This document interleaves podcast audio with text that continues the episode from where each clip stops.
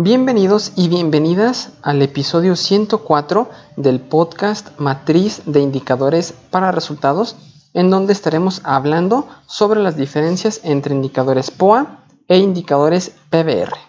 Comencemos.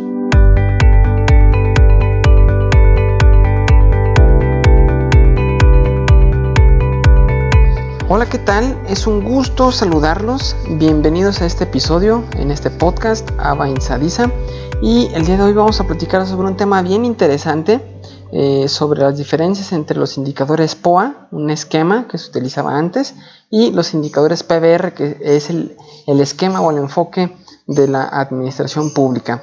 Pero antes, recuerda que en isaacfigueroa.com diagonal contactar puedes hacerme cualquier duda, pregunta o comentario que tengas acerca de la matriz de indicadores para resultados y en isaacfigueroa.com de unal indicadores puedes conocer la propuesta que hemos desarrollado en Ave Insadiza para administrar toda tu información de tus programas presupuestarios, las matrices, el árbol de problema, árbol de objetivo, las fichas técnicas del indicador, capturar los avances, te genera gráficos dinámicos, está muy muy bien. Si también requieres un servicio para revisar tus matrices, la calidad de tus matrices, eh, o hacer una evaluación de diseño, una evaluación de consistencia de resultados, también puedes contactarnos en isaacfigueroa.com diagonal contactar.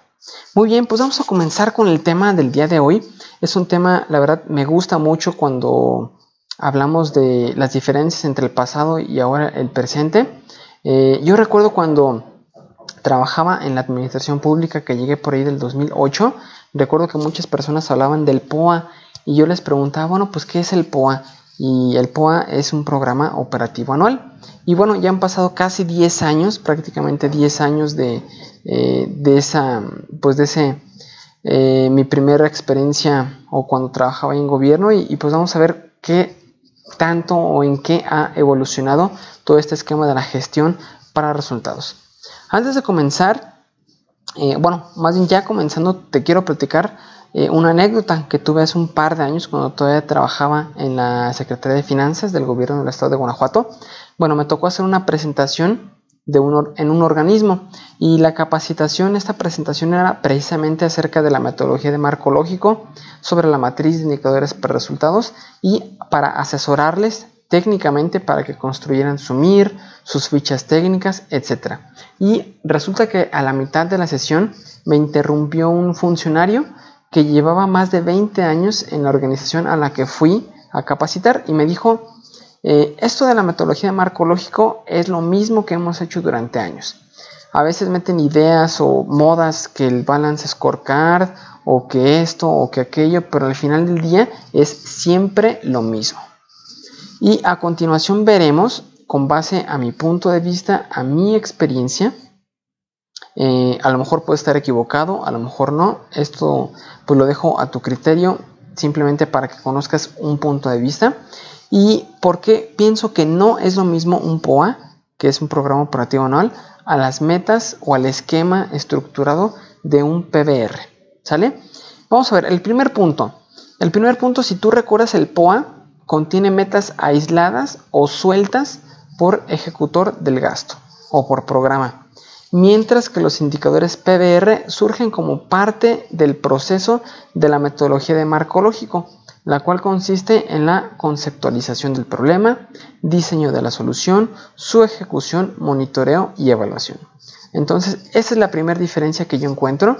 Eh, por un lado tenemos el POA que eran metas aisladas, no estaban concatenadas, no estaban alineadas, no estaban correlacionadas. Y por otro lado tenemos las metas del PBR, que estas sí que están, eh, cuando está un PBR bien hecho, bien realizado, están con una secuencia, con una secuencia desde la conceptualización hasta el diseño, monitoreo, evaluación. ¿Sale? Eh, es por eso que no sé si recuerdes, en los POAS encontrábamos indicadores como número de llamadas telefónicas realizadas o número de archiveros ordenados. Eh, a ese nivel a, esas, mm, a ese detalle que no eran relevantes para el objetivo, pero se ponían en los POAS. Y en los PBR, pues eso ya no, ya no sucede, ¿sale? Otra diferencia, el POA no muestra una relación de causalidad, mientras que los elementos del PBR mediante la metodología de marco lógico, sí muestran una relación de causalidad de los objetivos jerárquicos, las actividades, los componentes, el propósito y fin, lo que se conoce también como la revisión de la lógica vertical. ¿Sí? En el POA, como mencionaba anteriormente, no hay una relación de causalidad y en el PBR sí eh, que se revisa mediante la lógica vertical. Dejo el enlace a un episodio donde hablo específicamente sobre la lógica vertical, ¿sale? De que si realizamos los componentes y se cumplen los supuestos a ese nivel, se pueden generar los componentes. Si se entregan los componentes a la población objetivo y se cumplen los supuestos a ese nivel, entonces se va a lograr un resultado, que es el propósito, y si se logra el resultado y los supuestos a ese nivel, entonces se va a lograr un impacto, que es el fin. ¿Sale? Entonces se conoce como lógica vertical. Ok, tercera diferencia. Técnicamente los indicadores del POA no son realmente indicadores, dado que son solamente una variable, mientras que las metas del PBR contienen una matriz de indicadores para resultados, una MIR, que a su vez contienen fichas técnicas del indicador, la FTI, en donde se especifican todos los metadatos que se requieren para que no haya ninguna duda de lo que se está midiendo. También dejo el enlace a un ciclo donde hablamos aquí en el podcast sobre todos los elementos que, debe tener una ficha técnica del indicador, eh, también para que le des una vista. Y pues sí, en el POA solamente son, por, decía, número de, hectáreas reforestadas o eh, inversión eh, atraída o edificios construidos, hospitales construidos. Eran, no eran técnicamente indicadores, sino son solamente una variable. Y en el POA, en el, en el PBR, pues ahí ya tenemos la FTI, la ficha técnica del indicador, donde ahí viene ya toda la información y es algo más rico, más sustancioso que simplemente tener una variable. ¿Sale? La cuarta diferencia es que los indicadores POA no tienen relacionado un objetivo, porque, por lo que no es posible validar que los indicadores del POA sean los adecuados para medir el objetivo, porque no existe un objetivo como tal. Mientras que en los indicadores del PBR, la MIR, mediante la revisión de la lógica horizontal, se puede validar que el indicador que se haya puesto sea el adecuado para medir el avance del logro del objetivo asociado. Dejo también un enlace aquí en las notas del programa sobre un episodio de, la revisión de la lógica horizontal, ¿sale? Para que le también una vista. Y pues sí, Básicamente en el POA pues no hay, no hay un objetivo, simplemente está el indicador, entonces no hay forma de corroborar que ese indicador mida un objetivo porque ese objetivo pues no existe, no está declarado en ninguna parte. Mientras que en el PBR ahí sí eh, está la columna del resumen narrativo, después tenemos la columna del indicador y ahí sí que podemos verificar que el indicador eh, pues sí sea el adecuado para medir el logro del objetivo al que está asociado. ¿Sale? Muy bien. Siguiente diferencia. Los indicadores POA no tienen un procedimiento para, para validar que cumplan con los criterios crema, mientras que en el PBR, Coneval desarrolló una guía para validar que los indicadores de la MIR cumplan con los criterios crema. Dejo también el enlace en, las notas del programa, eh, donde es un ciclo de los criterios crema, donde desglosamos cada una de las siglas claridad, relevancia, economía, monitorabilidad, aportación marginal, todo lo que significan los criterios crema con base a, unos artículos que emitió el blog Coneval y son unas preguntas muy puntuales por si tenías duda de, ok, ¿cómo mido la, que un indicador sea claro? Ahí vienen las rúbricas y se compara básicamente elementos del indicador con elementos del resumen narrativo para evaluar que cumpla con esos criterios. Entonces, eso es algo que no existía en el POA y ahora sí lo tenemos en el PBR. ¿Sale? Y la última diferencia que identifico es que los indicadores POA no tenían un mecanismo de mejora, mientras que el PBR con las evaluaciones de diseño, de consistencia y resultados, de procesos, de toda la gama de evaluaciones que tenemos y más aún con los eventos que actualmente se están relacionando a nivel, se están realizando, perdón, a, nivel América Latina y el Caribe, como este último que tuvimos la semana de evaluación, pues se fomenta y se permite un, aprendizaje y ¿qué es lo que viene con el aprendizaje? Pues una, una mejora de los programas presupuestarios. Es algo que pues ha venido avanzando, que no tenemos anteriormente y que ahora sí existe. ¿Sale? Ahora, no quiero decir que cuando se utilizaba el POA las cosas no eran de utilidad. Antes de la llegada del PBR, sino que más bien el objetivo de este, de este podcast, de este episodio, es hacer una reflexión o hacer un, un hincapié a lo que yo creo que fue un proceso natural, hacer una transición de una planeación basada en el POA a una planeación basada en la metodología de marco lógico. Fue, es y será un proceso, el transitar de un proceso incrementalista a un proceso basado en resultados. También pienso que fue, es y será el transitar de un enfoque de procesos a un enfoque a resultados.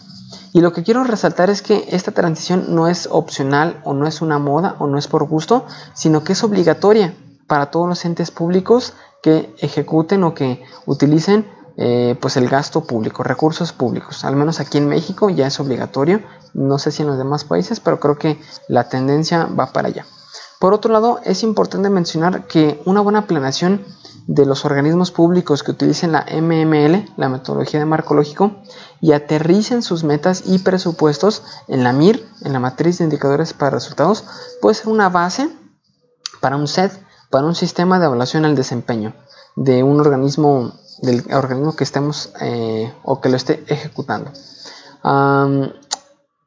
Lo cual un sistema de evaluación del desempeño pues es indispensable, ya que como dice David Arellano Agault, el SED es un compromiso técnico creíble entre el gobierno y la sociedad para que el primero muestre fines específicos de manera transparente.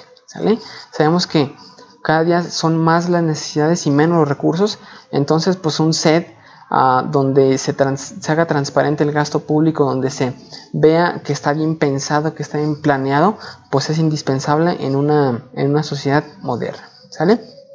Y bueno, hay tres términos que, de los que estamos hablando que, están involucrados en todo este tema del sistema de evaluación del desempeño, del PBR, transparencia, rendición de cuentas y resultados, que al final del día es lo que se busca a través de indicadores y metas de los programas presupuestarios bajo el esquema del PBR, de la metodología de marco lógico y de la gestión para resultados.